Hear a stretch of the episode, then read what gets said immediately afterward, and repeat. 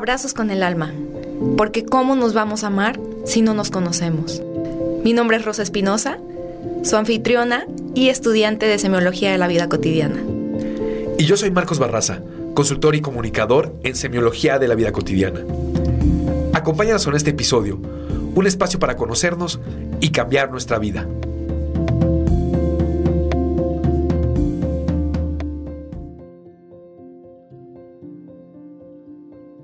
Bienvenidos a nuestro episodio número 21 de Abrazos con el Alma. Este episodio es muy especial para nosotros porque tenemos a un invitada sasazo.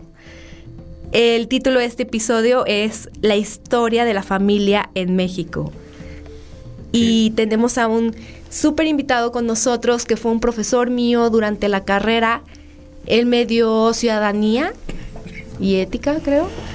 Bueno, yo creo que en verdad de los mejores profesores que yo pude tener aquí en el TEC de Monterrey, Campus Guadalajara. Y ahorita lo presento con todo y todo. Yo soy Rosa Espinosa, su anfitriona, y conmigo también me acompaña como siempre. Ah, gracias. ¿Qué tal? Yo soy Marcos Barraza, consultor y comunicador en semiología de la vida cotidiana. Bienvenidos a este episodio. Muchísimas gracias. Va a ser un deleite estudiar desde una perspectiva distinta a la familia Sí, un tema diferente a lo que hemos estado manejando últimamente, semiología, ya saben, de, de, lo clásico que vemos en semiología, pero ya saben que eh, semiología estudia los significados. Y la verdad, estamos seguros que nunca has visto a la familia como la vas a ver hoy. Exacto, entonces bueno, déjenme les presento a nuestro invitado especial el día de hoy. Él es Eduardo González Velázquez, es historiador, cronista y analista político doctor en Ciencias Sociales, profesor investigador de la Escuela Nacional de Ciencias Sociales y el Gobierno del Tecnológico de Monterrey, miembro del Sistema Nacional de Investigadores Nivel 1, profesor invitado en universidades de Estados Unidos y Canadá. Premio Jalisco de Periodismo 2009 y 2007. Ha publicado 35 artículos y capítulos de libros en México, Italia, Estados Unidos. Autor de Contó y Triques, Frontera Vertical, Ciudadanos a la Mitad, Historias de Mexicanos desde Nueva York. Es articulista de los portales La Méndiga Política y Partidero. Y tiene a su cargo la editorial del periódico Raza Cero. Colabora semanalmente en el programa de televisión Nosotros Decimos a nivel nacional. ¿Qué tal este currículum, Lalo? ¿Qué tal? Pues gracias por la invitación, un placer estar aquí con ustedes y, compartir pues algunas cosas de la familia que espero este sean pues mucho más interesantes que el currículum. No, wow. Se merece esta presentación. Se merece esta presentación. Y Lalo, yo me acuerdo que desde que tomé clases contigo fue, o sea, impactante conocer la cantidad de información y sobre todo la experiencia que tú tienes. Yo me acuerdo que nos contabas estos viajes que te avientas para investigar, para documentarte, para escribir tus libros. Es algo fascinante. Entonces, nos costó nos costó un rato decidir qué tema íbamos a elegir porque en verdad que hay muchísima tela de dónde cortar contigo, eh, con tanta, con este currículum que tienes. Y pues bueno, el día de hoy queremos platicar esto, que es o cuál es la historia de la familia en México. Vámonos, vamos acotándolo. De hecho, se da una. Eh, esto surge de una manera muy particular. Nosotros en semiología, en el curso 5, estudiamos la vocación de vida, que es soltería, pareja o familia. Son tres vocaciones distintas. Y cuando hablamos de vocación, hablamos de una cosmovisión, cómo una persona visualiza su vida en función a ser soltero, a vivir en pareja o a vivir en familia. Lo estudiamos en semiología y traemos de repente muchísima información de todo el contexto eh, de estudio, no solamente en, nuestra región, en México, sino a nivel mundial. Pero esta acotación de empezar a desmenuzar eh, eh, puntos, empezar a desmenuzar lo que hemos, lo que, lo que se vive, cómo se ha vivido. Pregunta tú que nos estás escuchando, ¿Cómo crees que ha sido la familia desde que el ser humano se vincula de esta manera? O sea, ¿desde cuándo el ser humano, que es ser humano, visualiza su vida en grupo como familia. Y si estos grupos que se fueron dando como familias son similares a los grupos familiares de hoy en día. ¿Lo habrías pensado así? ¿O será que te encontrarías con muchas sorpresas? Platicando con eso, con, Lalo, cuando lo fuimos a ver, nos dimos cuenta de toda la eh, gama de posibilidades históricas que han formado las familias. Y surgió entonces el tema de hoy.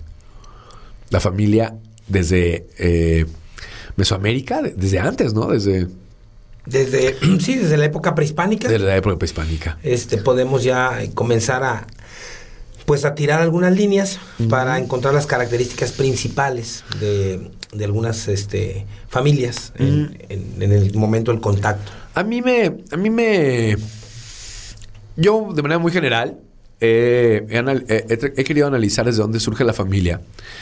Y según el contexto eh, significativo o el contexto de estudio que yo que, he encontrado, la línea de estudio que he encontrado, me parece, parece ser, y me, ayudarás con esto, que la familia surge cuando el hombre se vuelve sedentario, cuando deja de ser nómada. Porque antes de ser nómada son como tribus, como grupos pequeños en tribu, donde no había patriarcado, era matriarcado, donde el hombre no sabía que tenía, ni el hombre ni la mujer sabían que tenían que, tenían que ver con la fecundidad, y entonces no había una necesidad de familia. ¿Cuál es esta ¿Cuál es esta necesidad de que se junten en familias? ¿Por qué surgirá la, necesidad de que se junten grupos más pequeños de una tribu para hacer familias? ¿De dónde surgirá esto? Pues yo creo que el punto central tiene que ver este, fundamentalmente con esta idea de pues la, reproducción, la trascendencia de, mm. los miembros mismos de, de estos grupos que bien mencionas ahorita que venían organizándose pues de una manera un poco más dispersa hasta encontrar la el punto en el cual podían este por un lado por ejemplo eh, asegurar cierta eh, posesión de mm. algunos bienes materiales mm. eh, donde también pues jugaba un papel importante pues la línea de los descendientes y de esa manera, pues comienzan poco a poco a formar este, pequeños grupos eh, y dentro de estos grupos, pues diferentes, lo que hoy podríamos llamar este, familias, que desde luego no tenían la connotación que tienen hoy.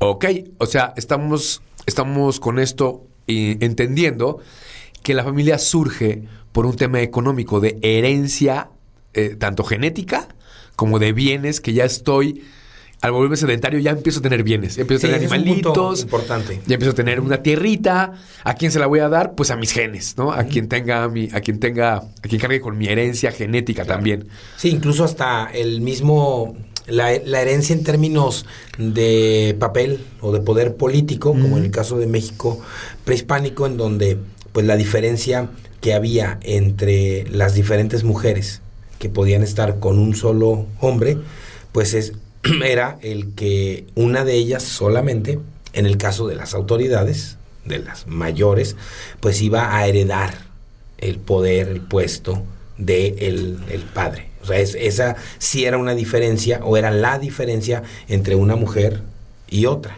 O sea, había estos matrimonios en Mesoamérica tenían que eran con múltiples mujeres, un solo hombre con múltiples mujeres. Sí, podía ser. Sí, no, claro, pero valdría la pena, eh, antes de, tocar ese punto, solo que las personas que nos están acompañando entiendan que cuando hablamos también de eh, la familia en época prehispánica, nos referimos fundamentalmente a las familias en el contacto, al momento del contacto con los españoles y sobre todo familias eh, que vienen de la parte central de Mesoamérica. No porque sean más o menos importantes que las de Oaxaca o las de Chiapas o cualquier otro lado, sino que son eh, las familias y las culturas que van a establecer un mayor contacto en términos de la transmisión de la historia y de su cotidianidad hacia los grupos españoles. Entonces hay, hay muchísimas cosas que eh, de repente de manera general decimos, es que en México prehispánico se educaba de esta manera. Pero es la variable. hay Habría que ver, de o sea, tribus, sí, ¿no? o sea, generalmente cuando hablamos de esto nos referimos sobre todo a los grupos nahuas del centro de Mesoamérica que establecen el contacto con los, con los españoles. Y regresando entonces a tu pregunta, es muy importante eh, mencionar que efectivamente en época prehispánica sí existe la posibilidad de que un hombre pueda tener pues varias mujeres. No existe la posibilidad de que una mujer pudiera tener varios hombres. Ok. ¿sí? Ah. Eh, sí había, o sea, sí había Y este, es- la poligamia y no la poliandría. Sí, Sí. o sea, sí este, habría que establecerlo ahí. ¿no? Claro, y fíjate que me, me haces, me haces, este, me haces reflexionar algo. Ahorita me llega una idea muy, muy interesante a la mente, pero, pero, pero quiero contextualizar, eh, poner a, a nuestro público en contexto. Les voy a hacer la pregunta al público que lo hacíamos ahorita antes de entrar al aire. ¿Hace cuánto crees? O sea, tú te pregunto a ti que estás escuchando esto. ¿Hace cuánto crees que los seres humanos se casan por amor? Por amor significa, me gusta una persona y quiero unirme en matrimonio o en familia con esta persona. ¿Eso será muy viejo o será moderno? Porque entonces di- dijéramos hoy en día que así surge una familia. Veo una muchacha o veo una persona, decido voy a unirme con esta persona para hacer una familia, porque la amo. Ese sería el contexto en el que yo entiendo que se unen las familias. ¿Habrá sido así siempre? Yo creo que eh, más que plantearlo, decir siempre ha sido así, me parece que lo que podríamos poner sobre la mesa es que hay hoy en día muchas razones por las cuales las personas se unen Ok. y que no necesariamente son nuevas. Es decir, así como hoy se unen unas personas por, por amor, Ajá. pues seguramente se unían también hace mil años. Pero también si hace mil años o hace 500 años se unían por un asunto de interés económico, Claro. pues también se unen hoy por un asunto de interés económico. Desde luego. Yo creo que no, no podríamos establecer si en una época eh, se unían de una manera y en otra se unían de otra. En todo caso, me parece que eh, podemos dejar más eh, amplio el, el- el escenario diciendo pues que en varias épocas a lo largo de nuestra historia en México, para no abrirnos más, eh, se han dado una serie de prácticas de pareja, prácticas de familia, que nos muestran la diversidad de las personas Por decidir. y, y además decidir. manifiestas en una relación de, de pareja con o no hijos, ¿no? Yo creo Claro. que eh, si nosotros nos asomamos a México prehispánico o a la época novohispana o al siglo XIX, etcétera, pues podemos ver que hay un montón de prácticas que hoy existen y la diferencia sería, en todo caso, la intensidad. Y aquí, acotando que seguramente la intensidad, lo que hoy podemos conocer en cantidad, se refiera o tenga que ver más con la eh, posibilidad que tenemos los historiadores de historiar todo lo que ha sucedido o no. Es decir, este, hablar de algún tipo de relación familiar en el siglo XVII, pues seguramente es mucho más complejo Sí, por el que con- claro la que verlo ahorita hay, claro. con mucho más este información, etcétera, que este revisarlo hace 200 o 300 años, pero no necesariamente porque no hubiese pasado o pasara menos Claro. de lo que hoy Eh, sucede. es que yo tenía la idea de que antes por amor pasabas en el cuaco y te robabas a la chica.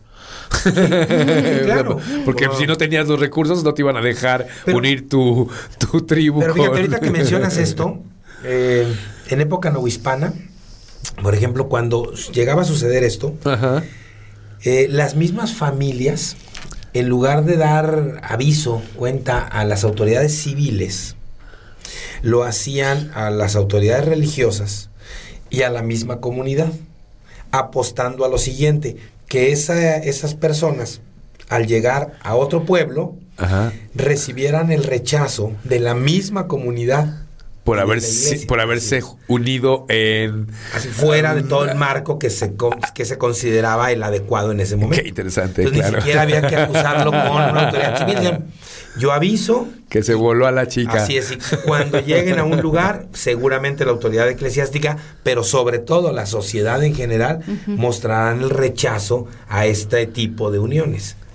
Ok, excelente. Y eso no es que se diera menos o más, ¿sí? En relación a lo, de, a lo que se pueda dar ahorita, ¿sí? Claro. Pero pues ahorita, seguramente, si manifestamos esto en la comunidad, pues habrá mucha gente que diga, bueno, pues... Pues es su mí, te- es su tema, ¿no? Se roben una y veinte veces. Ajá, si se Pero- aman, pues es su tema. Pero si pensamos en, en el Pátzcuaro del siglo XVII, pues está mucho más complicado lograr hacer esto que No, desde ahorita. luego, desde luego. Interesante. Y, y ahorita me haces pensar en otra cosa. Abres este panorama fascinante.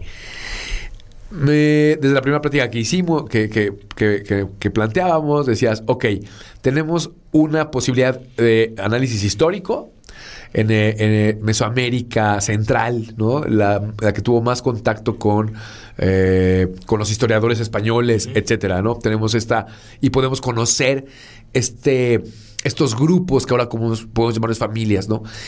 Me hace pensar que es muy curioso, porque pienso que puede ser curioso, que puede ser similar a los grupos de unión familiar en Europa, a lo mejor en Medio Oriente, quizá en Asia, quizá o no, o en África, no sé, pero como cierta, como si ciertas circunstancias del ambiente, llámese ya no ser nómadas, sino ser sedentarios, llámese la herencia de mis bienes, llámese la herencia genética, hace que el ser humano, cuando comprende todo este tipo de factores, busca estas uniones con la configuración que quieras. eh, con la poligamia o, la- o andro- como fuese, pero ya empiezan a buscar este eh, mm, factor común que es la unión, eh, no sé si legal o religiosa, de dos o más personas en busca de cubrir o protegerse. No sé Sí, si y además, en términos también de, de instituciones sociales, políticas, de gobierno, pues siempre eh, esta eh, unión que van dándose entre diferentes personas, pues también le permite al, al Estado, cuando aparece, a los gobiernos, etcétera, pues tener un mayor control un mayor seguimiento de, eh, pues, de mayor todos- censo. de todos los grupos, por supuesto. Por ejemplo, en época prehispánica, una de las cosas que a mí me llama más la atención es la posibilidad que tenían de la separación. Es decir, si bien podía un hombre tener una, dos, tres, cuatro mujeres, siempre y cuando cumpliera con ellas en todos los espacios, O sea, Qué difícil. o sea, para tener... O sea- Con cuatro. no me ayudes, compadre. Bueno. Fíjate que vamos haciendo, vamos haciendo esta, vamos haciendo esta lista de, de datos curiosos con respecto a, las- a los matrimonios en Mesoamérica. Primero, se permite la eh, pol- Poligamia. La, la poligamia. Esto es, el hombre puede tener muchas mujeres, pero la mujer que hereda es una de ellas, no, todas. No, más bien, el hijo, el hijo. Él dijo que hereda, que, le, que hereda, en este caso, estamos hablando de las partes más altas del gobierno. ok, de la sociedad Y más alta, así digamos, es, donde si hereda riqueza, si hereda el puesto, etcétera. Esa es la, la gran diferencia entre una mujer y otra. En las eh, referencias históricas que tenemos, por ejemplo, nos hablan de que Nezahualcóyotl, eh, uno de los tlatoanis más importantes de Texcoco, Claro. pues llegó a tener un poco más de 50 mujeres. Ok, eh, Y más de 100 hijos. No solamente tenía mucha lana, sino tenía mucha, Sí. mucha energía. Para poderle Pero bueno, Para poder jugar con los Sí. 100 hijos. Claro. para poder jugar con los cien hijos, claro. es- a eso Sobre nos todo referimos. con los últimos. Estaba cansado el caballo. Este, sí, entonces, pues Pero sí. ¿cómo si aparte vivían? Bueno, él, él vivió 70 años. Ah, él vivió 80 no. años. Nació Órale. en 1402 y muere en 1472. Y las referencias históricas que tenemos es que precisamente quien hereda el gobierno de Texcoco, que es Nezahualpili, es uno de sus últimos hijos eh, No que, que- más. que tiene justo con una de eh, sus mujeres más, más pequeñas, que era eh, una mujer que es que él la conoce en la juventud de, la, de la mujer, este, en una comida que tiene con el señor de Tepechpan, este, platicando con él, este, las, las referencias que tenemos es que el señor de Tepechpan le, dice, bueno, y usted, él era como este empleado, digamos, de, de Nezahualcóyotl. Dice, ¿por qué está así como medio cabizbajo? Y Nezahualcóyotl le cuenta que, pues, entre tantos hijos que tiene, no ha encontrado al que merece. Al que merece, así es. Y en eso, dicen las, las referencias, este, pues esta mujer empieza pues a servir ahí la comida y demás. Él la ve y que queda así como enamorado de ella y le pregunta al señor de Tepechpan que quién es y él sin saber le dice pues que es una mujer que es muy joven y que está guardándola entre comillas para que sea su mujer y le dé a su heredero. Y entonces Nezahualcóyotl... Le sembró la semillita. Sí, Nezahualcóyotl dice, no, me hace que el heredero... ¿Qué me diste? el heredero va a ser el de otro. Y, y hay, una, hay un poema, hay un, un, poema maravilloso que escribe el, el señor de Tepechpan, porque Nezahualcóyotl lo manda a una guerra al frente de la tropa. ¿Como con la intención? Y hay un, hay un texto muy o sea. Game of Thrones le queda corto ¿eh? el, texto está publicado en un libro que se llama Trece poetas del mundo azteca. De León Portilla. En donde el señor de Pechman le dice pues que lo está mandando a la guerra y que él entiende que lo manda pues para que lo maten y para que él se quede con la mujer. Y que él no puede dejar de ir porque le merece todo el, respeto y la obediencia y que solo le pide pues que, que la cuide. Pues, que la cuide y demás. Y finalmente ella es la mamá de Nezahualpilli, quien se convierte en Tlatuani de Texcoco a la muerte de Nezahualcóyotl. ¡Qué loco! Y aquí Nezahualcóyotl se brinca las trancas de la ley y de cualquier cosa, pues porque finalmente es emperador o... Tlatuani. él, puede hacer lo que... entonces... Ese, es un punto interesante, Muy interesante. Esta, idea de que, pueden tener varias mujeres, pero también creo que uno de los puntos que a mí me parece que son más importantes del tipo de familia en, la zona central de México, cuando llegan los españoles, eh, que comentábamos en algunos días anteriores, es este asunto de lo que llamamos nosotros el divorcio. Ah, era lo que claro. mencionar ahorita, ¿no? Sí, sí, sí, sí, Que justo, El, el único punto para que una relación quedara rota, es que el hombre o la mujer dijera, pues ya no quiero estar. Si te das cuenta. Ya, tan, tan. Y, Qué civilizado. No, no, no. Y tú no quieres, y el Estado decía, bueno, pues si ya no quieres, pues. No hay, pues mayor motivo no hay, ¿no? Y lo mencionabas hace rato, no, no era como quiebre, no era como mala onda, no Entonces, fíjate muy bien, vamos a cambiar el significado semiológicamente hablando a la ruptura. Le vamos a llamar disolución. Porque entonces, en ese caso, si en psicología lo decimos, si para que haya una pareja, los dos tienen que querer. Si uno de los dos quiere, ya no hay pareja. ¿sí? ¿Y por qué romper las parejas? sobre todo si tienen familia. ¿Por qué no las hacemos una disolución armónica?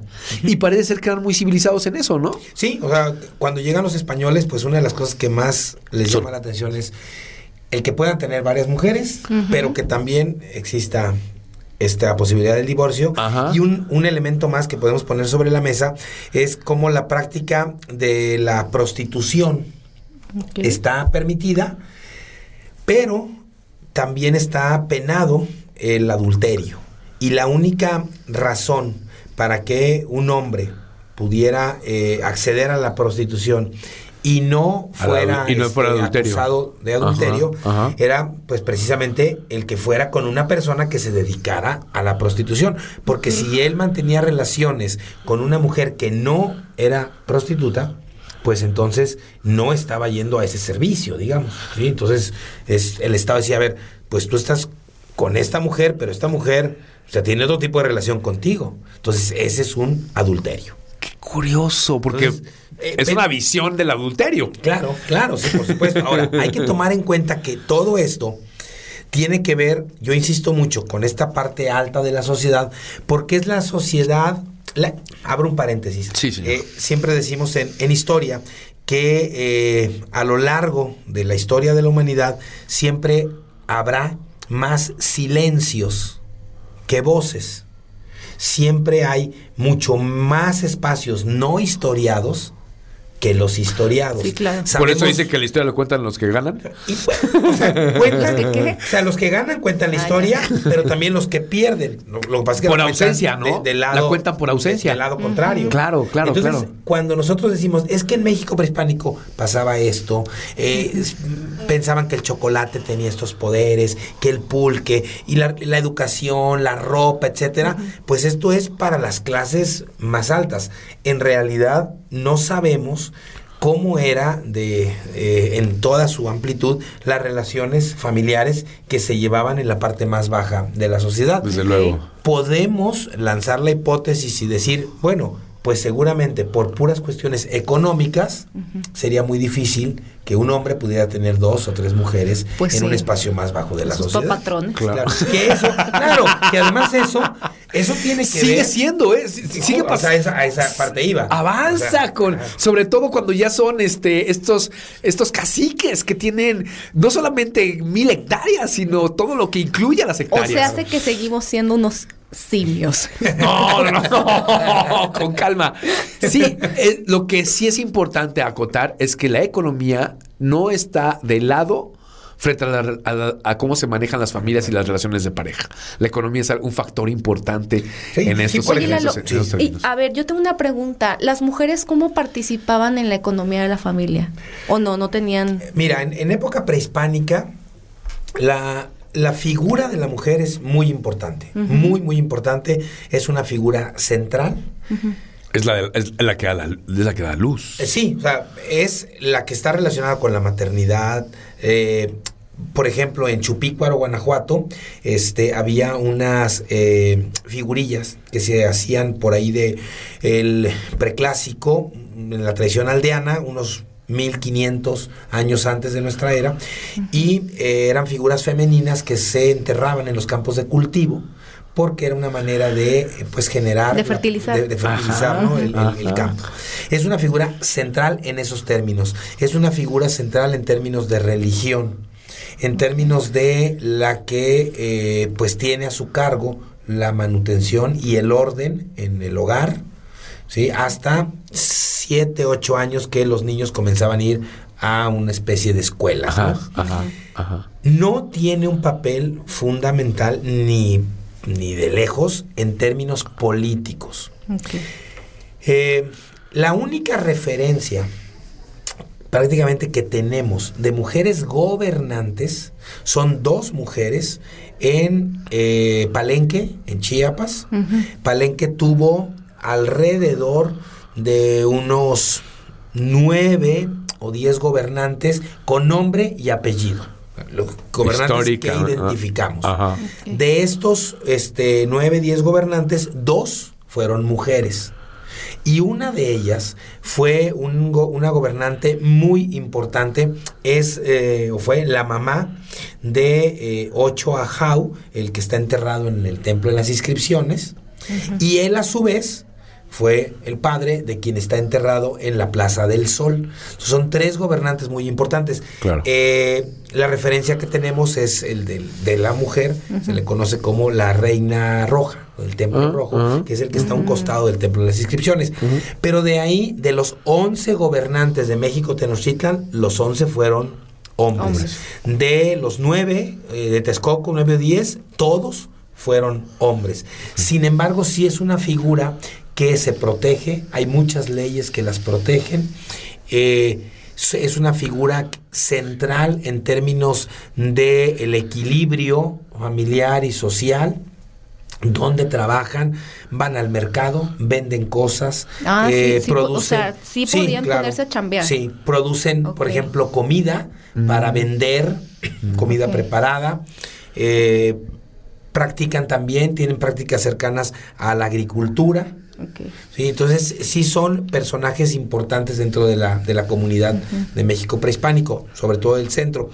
Pero sí debemos de dejarlo en claro que tienen un papel muy lejano en términos de poder político. A lo que conocemos ahorita, que es el empoderamiento de la Claro. mujer, ¿no? Y la llegada a los espacios de gobierno, de Sí, decisión, claro. ahí no, no estaba en el No, consejo, no, seguía siendo no un consejo de hombres. Y aquí podemos dar un salto hasta el día de hoy y decir que si hay una sociedad en México patriarcal, machista, donde la mujer tiene pocas posibilidades o casi nulas de ascender de movilidad social, es justamente en el mundo indígena en nuestro país. Se, Si se quedó como ese... Claro, si nosotros vamos a Chiapas, a Oaxaca, a Guerrero y vemos las dinámicas, en Jalisco, si vemos las dinámicas de las comunidades indígenas, las mujeres están atrasito, un poco más atrás. En condiciones verdaderamente complicadas. Pero además, no solamente son las, con- las condiciones, sino es toda la idea, la concepción que tienen los hombres en comunidades indígenas en México de que la mujer debe de estar ahí atrás y mantenerse ahí por siempre. Eh, eso sea, sí es retrógrado, entonces, sí es, viene muy lejos. de que cuántos años atrás se quedaron estas personas. Sí, no, En Se de- mantienen. Sí, o sea, el, el esquema, el esquema de, de relación hacia el poder, de participación en la comunidad y demás, pues en muchas comunidades es muy similar a este esquema indígena que eh, se encuentra cuando llegan los españoles. O sea, O sea, incluso, pero incluso, Rosa, hay una cosa muy importante. La mujer tenía muchísimo más derechos, mayor seguridad en muchos espacios en época prehispánica que hoy en una comunidad indígena no tiene. Me puedo imaginar. O sea, eso también hay que ponerlo Sí. sobre la mesa de manera O sea, bien clara. peor. Sí, bien y sabes, clara. y sabes que yo creo que sí hubo una diferencia con el cacicazgo cuando llega la. Yo, yo creo que en el México col- eh, colonial, Colonial. que la verdad no, no, no, yo no soy historiador ni, ni mucho menos, pero me da la impresión que por el manejo económico y por el manejo del poder, sobre todo familiar también en la época colonial, se puede asentar este rollo de mandar a la mujer todavía más lejos de lo que tal vez estaba. Sí, porque además es se da justamente a, a partir de, del contacto y todo el establecimiento de lo que vamos a conocer como México no hispano o México Mm, colonial, sí. se empieza a dar un eh, pues un binomio muy fuerte que va a ser el de ser mujer y ser indígena. Es doble. Entonces, las condiciones, y bueno, después empezaremos a hablar de ser mujer, ser indígena, ser pobre, en una sociedad no solamente de hombres, como fue México no hispano, sino además en una sociedad en donde quienes dominan son los hombres que no son indígenas. Ajá. De tal manera que debajo de ellos están los hombres indígenas y todavía atrás las mujeres no, pues. indígenas. Entonces las condiciones que las mujeres pierden cuando llegan los españoles, sí, son las condiciones Son favorables brutales. son O muchísimas. sea, literal, a- como si fueras un animal, un Te- a- a- me- perro. me haces era, pensar en una pregunta y, y- y nunca he oído hablar de eso, pero me haces pensar en la pregunta, ¿había esclavitud en esas épocas? ¿Desde, la pre- desde los Claro. prehispánicos en, o no? en México prehispánico sí hay algunas eh, prácticas Ajá. similares a lo que pudiéramos llamar esclavitud, pero con, con diferencias cualitativas con respecto a la esclavitud en términos de La la, que- cultura lo que entendemos, eh,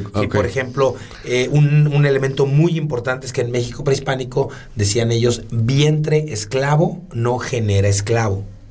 Entonces, es- esa es una diferencia cualitativa con respecto a lo la, dijo, a la lo dijo, este, la cuan- que lo dijo el de llegan. Nestlé Texcoco porque ahí dijo, no, ese, ese sí no, ese sí no. este vientre servidumbre genera un emperador. Ahora, se sabe, se sabe por las crónicas que, que conocemos que, que podían, por ejemplo, caer en una especie de esclavitud por deudas ok. o por eh, ser botín de guerra. En las guerras Y- floridas. Así es. Y Claro. cuando en la, por ejemplo, en, hay un libro muy bonito que se llama La vida cotidiana de los aztecas. En vísperas de la conquista de Jacques Sustel. Hay un pasaje donde él habla de estos esclavos que eventualmente podían llegar a ser ofrecidos en el mercado. Y dice él que si en algún momento el esclavo se lograba zafar de su dueño y corría, No es cierto. en quien- quienes lo tenían que agarrar pues eran los dueños del esclavo. Si alguien se metía a tomarlo, entonces quien pasaba a ser esclavo era quien lo tomaba y el esclavo obtenía su libertad. Mm. ¿Sí? Eh, Era una buena manera de que nadie lo agarrara. Nadie se mete. Ay, qué Pues pasa, sí. ¿no? Ay, qué pasa. Y luego, en época eh, no hispana, eh, pues prácticamente la esclavitud desde mediados del siglo XVI, por este, leyes españolas se elimina. Esto es muy importante porque cuando Hidalgo eh, decreta la abolición de la esclavitud entrando aquí a Guadalajara, en realidad legalmente no existía la esclavitud. Es, es- es como, O sea, es como publicidad. Sí, o sea, no, sí, no había, no, no No había había necesidad, necesidad. de decir. Mero marketing Hay de- que, marketing. hay que sí, hay que hacer un decreto que tumbe la esclavitud. Pues Es un porque marketing no, precioso. legalmente no existía. De hecho, es una batalla ta- que gané. es más, la gané antes de empezar. Ajá, exacto, la gané antes de empezar.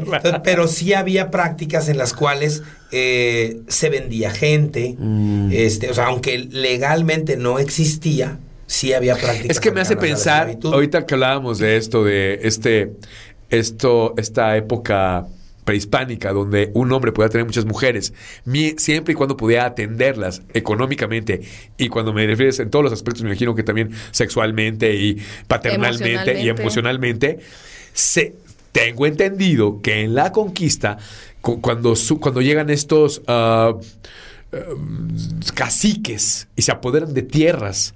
Se apoderan de tierras y de toda la gente que la incluye. El cacique es dueño casi de todos sus empleados. El los, familia, ¿no? los alimenta, los cuida, los mantiene, pero a lo mejor vive una vida, uh, puede estar, no sé cómo esté, y aquí me ayudarás tú. A lo mejor estaba casado con su mujer, pero tenía su séquito, o veto a saber cómo funcionaba un cacique, porque era dueño de. Aquí na- nada más de- habría que hacer la, la aclaración Sí. que eh, la corona les entregaba tierras y en otro proceso diferente podía entregarles este las encomiendas, que la, la encomienda es- es- son los, los indígenas. Eran encomendados, te los encargo, y había que educarlos, este, enseñarles la nueva Claro, religión. sí, eran como un Y como un padre de y las, ellos. y las mercedes de tierra, esas solo eran tierra. Lo que pasa es que había, este, o hubo personas que tuvieron acceso a los dos procesos, a tener tierras y a tener personas. Pero no es un solo proceso, son dos. Ahora, dentro de esto, creo que es muy interesante que eh, mencionemos la diferencia que había entre la vida privada y la vida pública dentro de la familia novohispana. Porque nosotros hoy, por ejemplo, pudiéramos pensar que la gran eh, mayoría de nuestras acciones en términos de unidad familiar, sea desde una persona hasta varias viviendo bajo el mismo techo, se cierran a un ámbito meramente privado. No se cierra a un ambiente privado, por ejemplo, si hay violencia. Es decir, si a un lado de mi casa están, violen- pegándole a alguien, claro. yo tengo, sí, la, la obligación ciudadana de levantar el teléfono y hablarle a una autoridad que Para- venga, ¿por qué? claro. Y no, y no puede salir la gente y decir, esta es mi casa y yo sabré si le pego o no le Es pego. curioso, No, el no, ámbito no, no. privado se puede abrir cuando se falta al- al- al- a O sea, la si una seguridad. claro, si hay violación a los derechos humanos y demás, ese es otro espacio. Pero eh, en la vida privada en época novohispana es un espacio muy pequeñito, realmente, casi todo es público. Y creo que la gente que nos está escuchando le, le llamará la atención Claro. este asunto. Por ejemplo, los procesos legales, todo lo que son eh, cuestiones matrimoniales, asuntos civiles, eran públicos. Nada, o sea, todo se ventilaba. Sí, había que dar nombres, apellidos, historias, etcétera. Por ejemplo, los protocolos notariales, lo que eran testamentos, dotes, compraventas, todo eso, nada de que es una herencia. Todo eso es público en ese ¿Quién te lo heredó? ¿De dónde? ¿Cuál es tu origen? Este, todo eso era, era público. También, por ejemplo, esto es bien importante, los procesos eclesiásticos. ¿Y cuáles son estos procesos eclesiásticos? Matrimonios, divorcios, todos los procesos inquisitoriales. No, la Inquisi- sí, todo claro. O sea, ese te asunto, ventilaban literal, Claro, así. ahí sí Claro. era. ¿sí? Eh, los censos, eh, documentos, eh, por ejemplo, de colegios, contratos, eh, los lazos de parentesco, todo esto. ¿Con es- qué intención serían públicos? Pues eh, la razón fundamental era para identificar con claridad, eh, por ejemplo, quiénes venían a, a América.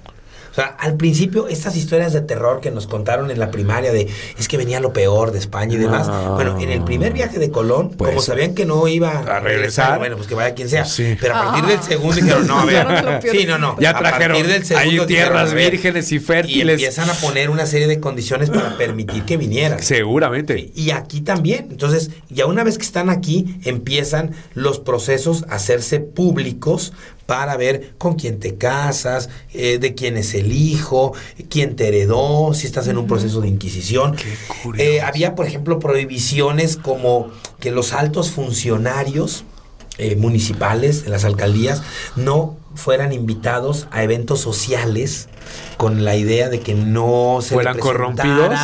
a la hija del hacendado y que al rato pues el amor los uniera y entonces se une el poder político con el poder económico. No es que esto no se diera, Claro, pero. pero legalmente no les tenían permitido. ¿Sí? Y entonces todo este tipo de cosas de, de hacerlo público, el todo de dónde ayuda a proteger un poco eso. O sea, no hay corrupción, si es, si todo se Sí, puede bueno, ver. ahora to- tomemos en O sea, cuenta más bien no hay privacidad, pero ayuda Pero es que fíjate muy bien, estamos hablando de que no hay privacidad legal.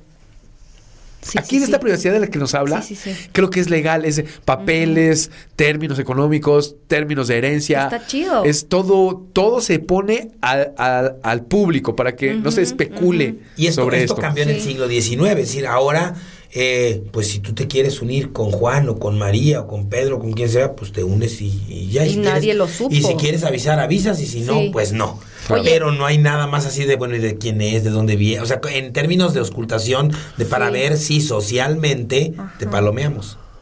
No, Sí. Es- ya, es curioso, sí. esto- Oye, como yo ahora ahora que me divorcié, este Ahora. bueno, hace un rato, sea, eh, me dicen ya al final, ¿no? La abogada. No, pues es que ya que salga en el periódico. Yo, ¿cuál periódico? Es para, ¿Qué? para que sepan que eres libre. Yo voy a salir en el mural de Rosa. Gente bien, ¿no? Así fue lo que se me vino a la cabeza. No, es que sale literal, Marco, sale en el periódico. O sea, como para, como de antes, ¿no? De que, "Hey, ya estoy disponible. y en tu acta de nacimiento también sale en la parte hasta abajo que estás divorciada de tal persona. Ok, interesante. Sí, pues es que, es que son cosas legales que es- vale la pena ponerlas en la mesa. Pues sí, porque luego te andas casando con un Nezahualcóyotl que te... no sé, con Sí, 50 ese, ese cambio se da en el siglo XIX, en el siglo, Ok. eh, en toda la época novohispana, en realidad, todo lo que para nosotros hoy es eh, un asunto privado, pues prácticamente este es eh, forma parte de la vida pública eh, de las familias en, en la época novohispana. Para, para poner un contexto, me, quiero hacerte una pregunta. A lo mejor te la dejo ahí volando, a lo mejor no, para poner un contexto esto de, la, de lo privado, lo público y mover a lo íntimo. Según tengo entendido, no sé en, en América, pero sí en Europa, medieval o antes, no existían las habitaciones. Las casas eran al centro del comedor y estaban rodeadas por ah, espacios para dormir, pero no existía la habitación. O sea, un cuarto así que yo cerrara la puerta esta es mi habitación. Eran como, la intimidad era distinta. ¿Cómo sería en estos? ¿Hay información de cómo Bueno, sería en esos en, términos? en época novohispana eh, sí hay este, es este mismo eh, concepto. Ese es un dato, ese es un punto bien interesante porque cuando llegan los españoles, uno de los, de los estilos arquitectónicos que traen por la región de la que vienen, pues eran casas con un patio central y cuartos alrededor. Ok. Cuando llegan aquí a, a la parte central de, de México, se encuentran que este, desde épocas de Teotihuacán, mucho antes de la llegada de los españoles, y después en Tula y en México, eh, Tenochtitlan, el estilo arquitectónico es el mismo. Es un, es un No es espacio central con habitaciones alrededor. O sea, en América sí había habitaciones. Sí, sí, sí. Incluso en, en Teotihuacán eh, podemos todavía asistir a varios conjuntos habitacionales, así les llaman, en donde en el centro se encuentra lo que los arqueólogos han denominado los espejos de agua, que eran espacios que se llenaban de eso, de agua, para que en las noches, con el reflejo de las estrellas y de la luna, se pudieran iluminar las habitaciones al interior. Ok, pero este concepto, eh, porque sí fue en, en- en Europa medieval, tal vez antes me- del medievo, no había la habitación. Las casas eran, o sea, tenías, mucho- tenías tus hijos, no sé cómo estudiaremos en su momento, a lo mejor nos permita hacer un concepto de la historia de la familia universal, no sé, pero no había habitaciones, entonces no había priva, la intimidad de un lugar con mi pareja en mi habitación, sino estábamos todos en un no sé, un espacio amplio donde el centro es la comedor, Sí, la en algún sala momento sí estaban, sí. y, y no había que los separara a todos. Y curioso, y, me, y ahora me encuentro, o sea, nos dices que en Mesoamérica la habitación sí existía. Sí. ¿Siempre habrá sido así? ¿O hay vestigios o algo No, yo de no, no, no. espacios que fueran el, distintos? El asunto de la no solo de la intimidad, sino del concepto de la de la habitación tampoco es un concepto este eh, que siempre haya existido. Esta idea de eh, pues de, de- de descansar, digamos Como- ya en, en grupos, Sí. este, pues se puede se puede este ver eh, mucho, o sea, mucho antes de que este, apareciera este concepto de la, de la habitación, pues la forma de este, llegar a la noche, pues era así, en grupo. Sí, sí, no hay, no hay privacidad, no hay intimidad, no hay un lugar íntimo de una pareja. Privado, sí. Porque toda la familia vive en un solo espacio y todos duermen pues alrededor a lo mejor del comedor. Y es, pero qué curioso que se dé en, en Europa y en América sin haber tenido un contacto cultural. Como muchas prácticas culturales. Pues puede ser hasta Ah. intuitivo, ¿no? Sí, hay, hay Ajá, muchísimas sí, prácticas sí, sí. culturales, muchos inventos que eh, tienen orígenes diferentes, diversos, en varios puntos del mundo. Pues lo, el matrimonio per se. Sí, sí, sí. Y, bueno, la- formación de la familia. Oigan, disculpen, los interrumpo. No. ya que mi participación ha sido... Eh, yo quisiera ir cerrando el episodio y, a ver, ya acercándonos un poquito más a la actualidad. En semiología decimos que la intención o la pauta de oro de una familia es que tenga hijos y los aviente a esta espiral de la vida, ¿no? Los arroje en su independización a los 21 años de edad, sería lo ideal, eh, que salgan a este mundo, que les des estas alas. ¿Eso era antes o esto es nuevo? Esto es, le llamamos familia centrífuga, preparar seres individuos para que salgan a la vida a generar sus propias familias. Pues O, an- antes, no sé, ¿a qué edad se empezaban a independizar? o Y aparte, bueno, en México es otro tema, porque la idea es que a los 21 años, ¿no? Pero tenemos a cuarentones todavía en casa de la mamá, o sea, ¿qué, qué pasaba antes? Pues mira, la referencia que yo tengo más, más clara es eh, para la época prehispánica hay dos quiebres importantes. Uno es entre 7 y 8 años que Se van a la escuela. los comienzan a mandar a las escuelas que conocieron los españoles en ese momento, el Tepozcali, el Calmeca y el Huicacali. Y posteriormente estamos hablando de eh, hombres y mujeres que alrededor de los 15 años, 17 años, ya están formando este, familias. Hay que tomar en cuenta que cuando llegan los españoles, el promedio de vida en México prehispánico era 35 años. Es decir, entonces una persona que tenía 20, 22, Ya 25 estaba años, grande. pues ya estaba a tiro de piedra de abandonar el escenario, soltero. claro. Sí. Entonces, Soltero. Ahora, este asunto, Rosa, eh, así como la cuestión de que la mujer sigue muy atrás en, en comunidades indígenas, eh, también lo vemos en comunidades indígenas. Es decir, si nosotros vamos a la zona del norte de Jalisco, con los huirráricas, o vamos con los chamulas, etcétera, en Chiapas y demás, podemos ver cómo este, mujeres, eh, hombres, a los 15, 16, 17 años, Ya andan solos. o ya son no, padres. ya son o padres. madres. O sea, no sé si existía Sí. la soltería en esos términos. La soltería que es dejar la casa materna sin pasar a la nueva familia. Bueno, hay varios estudios eh, sobre en México sobre culturas indígenas que nos hablan de que la pues una parte como de adolescencia no existe porque están apenas dejando de ser Niños, niños, y claro. niñas cuando ya comienzan una vida digamos entre comillas de adultos con la responsabilidad de una familia. Pero si familia, mueres a los chale. 35, no, pero si mueres a los 35 años, no hay mucho. No, amor, pero eso pasa ahorita. No, está no, diciendo no. que está sí, sí, sí. pasando estoy hablando de eh, esa época, ¿no? En la época donde vivían hace 35 años, pues no hay mucho espacio, Sí. no, hay, no hay mucho de dónde Sí, no sacar, hay ¿no? mucho espacio de maniobra. No hay ¿verdad? mucho espacio de maniobra, claro. exacto. Hoy en día, efectivamente, eh, es muy diferente y también es un contraste cultural fuertísimo porque para una civilización o para una comunidad como nosotros, ver que una niña a los 15 la están metiendo en matrimonio, pues es una falta de, de- de respeto, de pero si te contextualizas desde esa comunidad, pues es lo Sí, comunidades pues, indígenas, 15, 16 años, 17, hombres o mujeres, ya olvídense si están en familia o no, ya son madres y padres. Claro. Y podría ser un abuso en esos términos, no. pero en términos de esa comunidad no lo sabemos. Híjole, hay muchísimo de qué hablar. O sea, podemos hablar incluso del rol de la mujer en todo, en la familia, de incluso hasta los temas de eh, planeación familiar. Eh, no sé, hay muchísimo de qué hablar. Creo que ya se nos acabó el tiempo, pero a mí me gustaría invitarlos a ustedes dos a que hagan un cierre con una reflexión del por qué estamos tocando este tema hoy. O sea, por qué estamos hablando de la historia de la familia en México simplemente para valorar qué, lo que tenemos hoy, cómo podemos hacer este cierre, tanto Marcos tú semiológicamente como tú Lalo como historiador.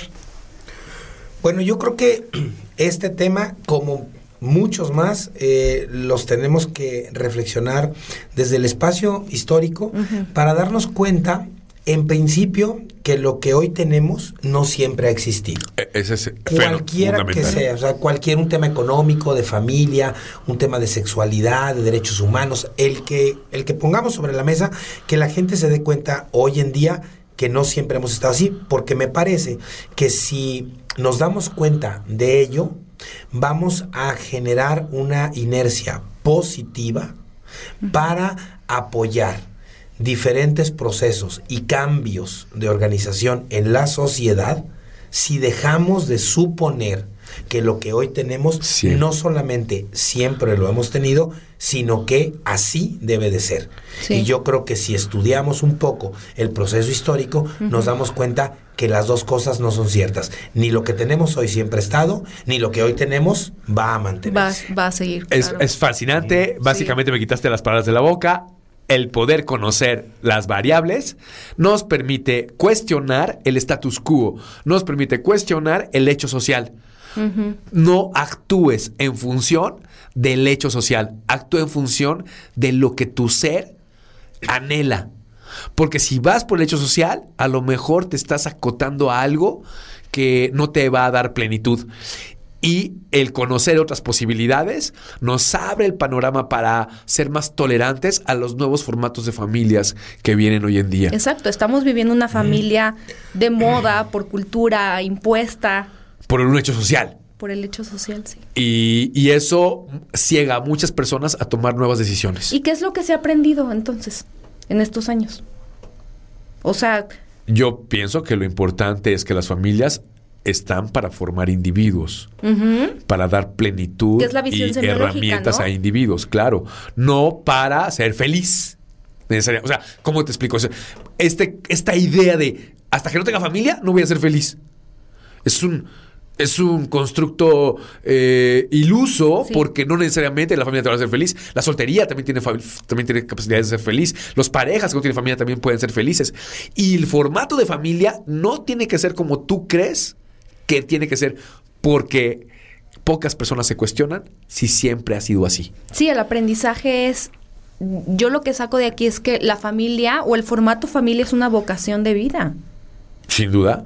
Sí, pero además debemos tener claro que no hay un solo tipo de familia. Exacto, exacto. Que entonces, si nosotros queremos encasillar la familia en un solo modelo, pues lo único que vamos a generar es una serie de conflictos en la sociedad que no nos sí. va a llevar a ningún y frustración. lado. Claro. De hecho, hoy tenemos ya temas muy fuertes con las familias monoparentales, con las familias homoparentales y espérense a que lleguen el poliamor.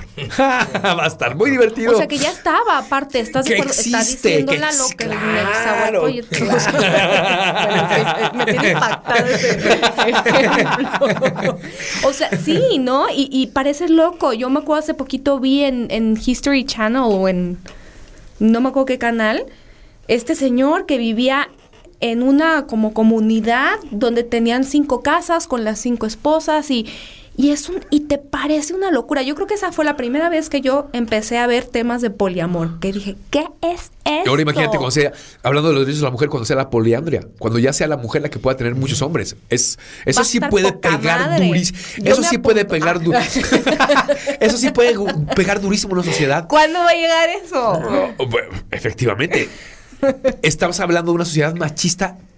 eh, tienes que romper tantas estructuras, pero creo que el poliamor abre y el- las familias homoparentales abren un panorama para ya empezar a visualizar otra manera de, de familias. Sí, y yo los invito también a la reflexión de que niñas que se están casando, O que, Que o que desean casar. que desean están casarse, es- o sea, y que, su están con estos con estos clichés y tabús de familia y de que o simplemente hasta para organizar la boda, no es que la paga el novio, ¿no? O sea, o la paga el papá. Oye, a ver, valora todo lo que acabamos de hablar. O los divorcios. Una manera valora distinta. los divorcios antes, porque ahorita te cuestan tanto. O porque son una ruptura y no una disolución. Exacto. Entonces, hay que armónica. cuest- yo a lo que quiero llegar aquí es que hay que cuestionarnos todo. Como dice Marquitos y como dice Lalo, eh, traemos un montón de historia atrás y de fondo que nos dice, puedes romper con estos paradigmas, puedes trascender lo que estás viviendo y no todos son condicionamientos, no todo es lo que dicen allá afuera. Entonces, a mí me encantó haber tenido esta plática el día de hoy contigo, Lalo. No, hombre, al contrario, a mí este, me gustó mucho compartir aquí los micrófonos con ustedes dos. Gracias, gracias. Es un honor. Y espero que no sea la última vez que me. No, no, hombre, no puede ser. Ya los comprometí aquí. No, no puede ser, está impresionante. O sea, explorar todos estos contextos desde cualquiera, desde cualquier eh, perspectiva nos, a- nos arroja mucha luz a lo que estamos viviendo y sobre todo arroja mucha luz a las, a las personas que están padeciendo cómo configurar a sus familias. Que eso es lo que a nosotros nos, nos- más nos Claro, y que ha sido el motivo. En la medida Sí. de lo posible, pues Sí, que que colaboremos sí. en, en y que si eres mamá soltera, ¿qué tiene? O sea, qué chingón. O papá soltero. Papá o, soltero, un- O familias homoparentales. O Totalmente. cualquier variable. cualquier formato es válido, siempre Sí. y cuando lances a un individuo pleno a la sociedad. Yo iba a decir siempre y cuando se rija por el amor. Ah, también. Romántico. Oh, Lalo, muchísimas gracias. No, hombre, al contrario. Sí se va a armar. Yo estoy segura que Tenemos este fue que- el comienzo sí, sí, sí. de unos buenos episodios que nos vamos a, a aventar contigo y sabes un montón. La verdad es que sí. Me sorprende, siempre, re- me hiciste recordar cuando era tu alumna. Estuvo padrísimo. Por aquí nos veremos otra vez. Muchísimas gracias. ¿eh? Muchísimas gracias, Lalo. Muchísimas Muchas gracias por gracias por acompañarnos. escucharnos y cualquier duda estamos a sus órdenes, ya saben, Lalo también. Tus redes sociales. En Twitter estoy con todo y triques, arroba con todo y triques. Y en Facebook y en Insta, mi nombre completo, Eduardo González Velázquez. Ok. Todos son bienvenidos. Sí, Muchísimas gracias. súper. Eh, van a ver contenido de valor en sus redes, no se van a arrepentir de seguirlo y también no olviden promover nuestro contenido. Eh, está muy bueno, la verdad. Síganos también en Instagram, arroba abrazos con el alma. Recuerden, seguirnos en Instagram también para que nos hagan preguntas, sugerencias y sobre todo en estos temas que seguramente tienes mucho, te has de haber quedado volando como nosotros y tienes Sí. mucho que comentarnos. ¿Cómo es tu familia? ¿Cómo hubieras querido? ¿Qué posibilidades hay? ¿Qué preguntas tienes? ¿Y por qué no visualizar otra manera de hacer familias? Totalmente. Marquitos, muchas gracias. Gracias a ti, Rose. Gracias, Lalo. Lalo. Un honor. Les Hasta- mandamos un fuerte abrazo. Un abrazo con el alma. Adiós. Excelente semana.